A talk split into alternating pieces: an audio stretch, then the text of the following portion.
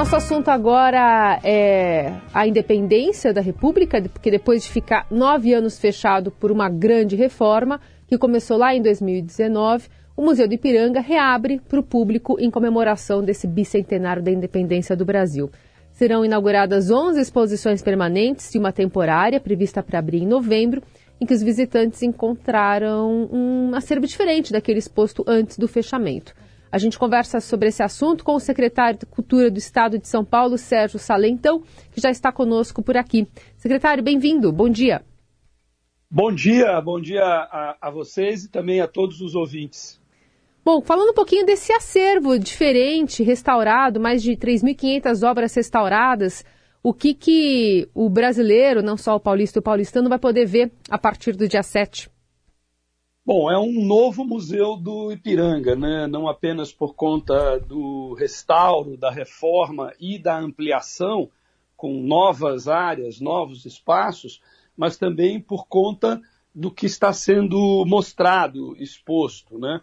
Tem um projeto expográfico completamente diferente, que inclusive eh, se vale de recursos tecnológicos, de multimídia, de imersão, de interatividade.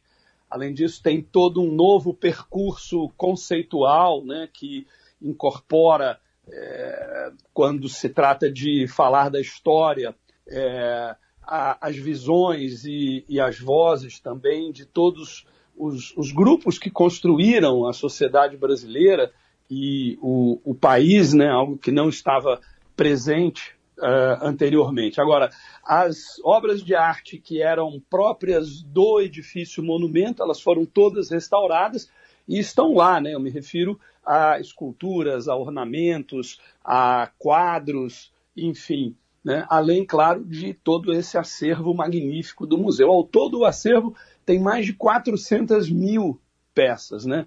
É que é, para que isso seja interessante, atraente, é, divertido para o público, é feita uma, uma seleção né, dessas peças. Então, são 3.500 obras ou peças é, expostas das mais de 400 mil que o museu tem.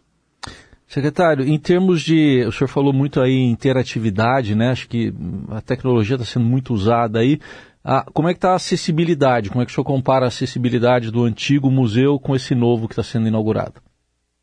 Bom, o Museu do Ipiranga ele tinha seríssimos problemas em termos de acessibilidade e deixou de ter, né? Um museu 100% acessível, todo o conteúdo está é, disponibilizado de maneira que é, o público com necessidades especiais pode é, ver a obra, ou ouvir a obra, ou sentir a obra, ter acesso às informações e também circular pelo espaço com toda a comodidade e segurança. Agora nós temos é, elevadores para acesso às áreas, isso não existia antes. É, enfim, toda a preocupação também em termos de adoção é, de conteúdos em Libras, em Braille, enfim, todos os, os cuidados foram tomados para que seja um museu 100% acessível. Queria saber também sobre essa curadoria, né? A gente tem é, a história do Brasil sendo contada de uma forma mais polifônica agora, até a partir de novos estudos e novas abordagens. Como é que o, museu trabalha essa questão de contar talvez uma história que não se baseia especialmente é, no, no, que os livros ensinaram para a gente, mas uma questão agora é, que aborda temas como o, o, afrocentrismo e a participação né, da, da, questão da escravidão mesmo na história da independência também do Brasil. É exatamente isso que você é, mencionou, né? É uma abordagem é, polifônica da história e da representação é, da, da história, é, menos focada na chamada história oficial, né? Ou aquela é, feita, construída a partir dos atos é, do poder e, e, e, das decisões e das é, leis, é, e mais a partir é, do próprio movimento das pessoas, dos indivíduos, dos grupos sociais que compõem a sociedade de São Paulo e do Brasil, e que são aqueles que forjam, em boa parte, a nossa história. Então, é, há toda a visão sobre a participação e as contribuições dos povos originários, é, uma nova leitura sobre a questão da escravidão e das é, contribuições também dos africanos e descendentes de africanos à, à, à história do país. Enfim, eu acho que é uma nova abordagem muito mais abrangente, muito mais heterogênea e muito mais adequada é, do que aqui havia antes. Bom, é, são vários eventos, né, secretário, para a reabertura. Ah, queria que o senhor falasse um pouquinho, então, dessa sequência. Amanhã é reabertura para convidados e depois vem para o público. Como é que está aí o cronograma? Exatamente. O, o, amanhã nós teremos uma cerimônia né, oficial de inauguração. É, no dia 7 nós teremos a visitação é, de estudantes e professores de escolas públicas e também dos trabalhadores da obra, aqueles que contribuíram imensamente para a realização desse projeto é, magnífico por meio do seu trabalho ao longo aí desse período de três anos de, de obras, né?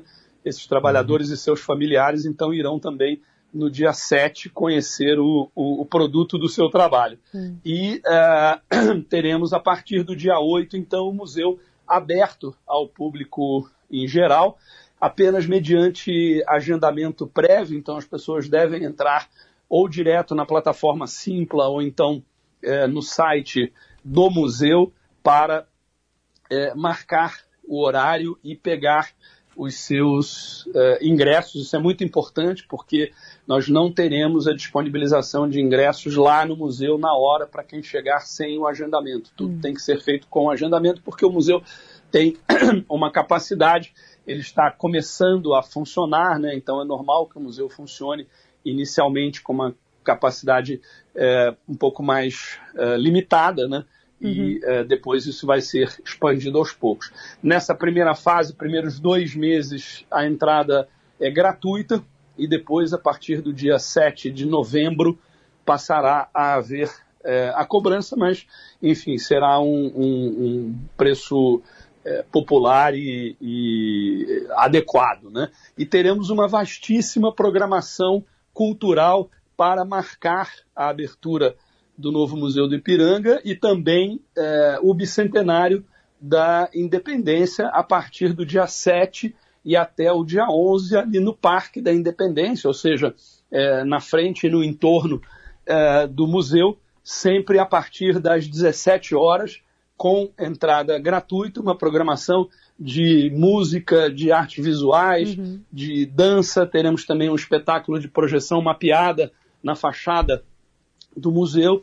No dia 7 de setembro teremos um espetáculo maravilhoso que foi concebido pelo Abel Gomes, que fez a abertura dos Jogos Olímpicos de 2016 no Rio, uhum. é, e também teremos um espetáculo de drones, um balé de drones, é, tudo isso a partir das 17 horas é, dos dias 7 de setembro até 11 de setembro. Secretário, como é que o senhor responde também à tentativa de apropriação dessa data do 7 de setembro, até pela agenda do desfile em comemoração do bicentenário eh, da independência na, na Avenida Dom Pedro, eh, que fica né, paralela ali a, ao museu e ao parque? Como é que é, o governo do estado está tratando disso?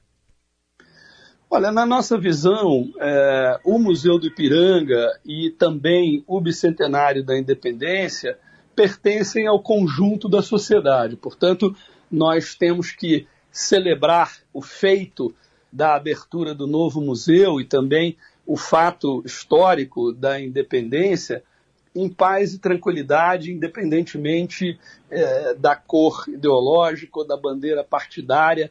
Enfim, eu acho que o museu e, e, e a independência são de todos nós, né? todos nós que construímos esse Estado e esse país com a força do nosso trabalho, com a nossa capacidade, com a nossa sensibilidade, a nossa inteligência, o nosso talento. Quer dizer, todos nós temos que é, celebrar de maneira irmanada esta data. Então, nós temos procurado trabalhar para que eh, isso eh, aconteça e fique, digamos, fora desse ambiente de polarização, da questão da eleição, enfim. É, o museu é o grande legado do bicentenário da independência. Né? Cuidamos muito, a partir do governo do estado de São Paulo, para realizar um projeto impecável, um projeto transformador, um projeto inovador que fique aí pelas próximas décadas e, quiçá, é, séculos como é, uma grande expressão é, da história do nosso país e do nosso Estado e também da nossa arte, da nossa cultura. Isso é o que eu, mais, é, é, é, o que eu considero mais importante. Mas, de qualquer forma, é uma missão difícil, imagino, né? Manter esse bicentenário fora desse ambiente de polarização em ano eleitoral, enfim, é uma, uma missão árdua, né, secretário?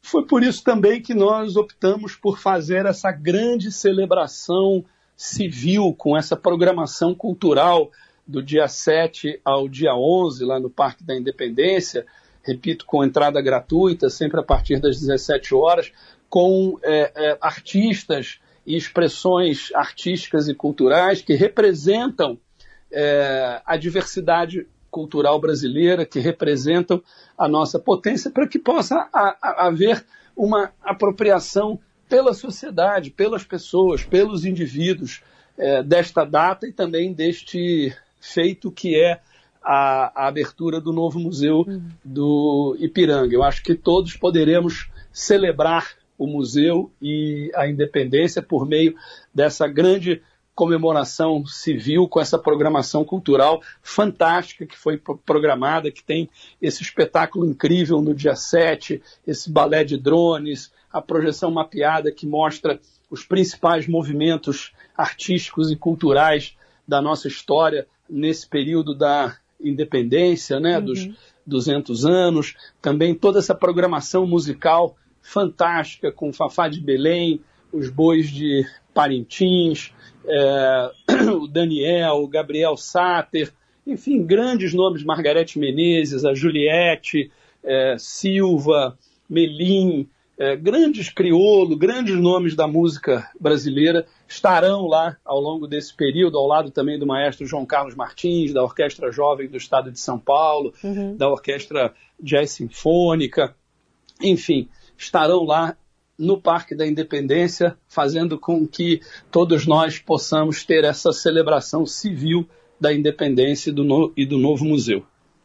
Esse é o secretário de Cultura do Estado de São Paulo, Sérgio Saleitão. Mais uma vez, obrigada por conversar conosco e com os ouvintes da Eldorado. Um bom dia, boa semana. Muito obrigado a vocês. Uma ótima semana da pátria, semana da independência e semana do Museu do Ipiranga para todos.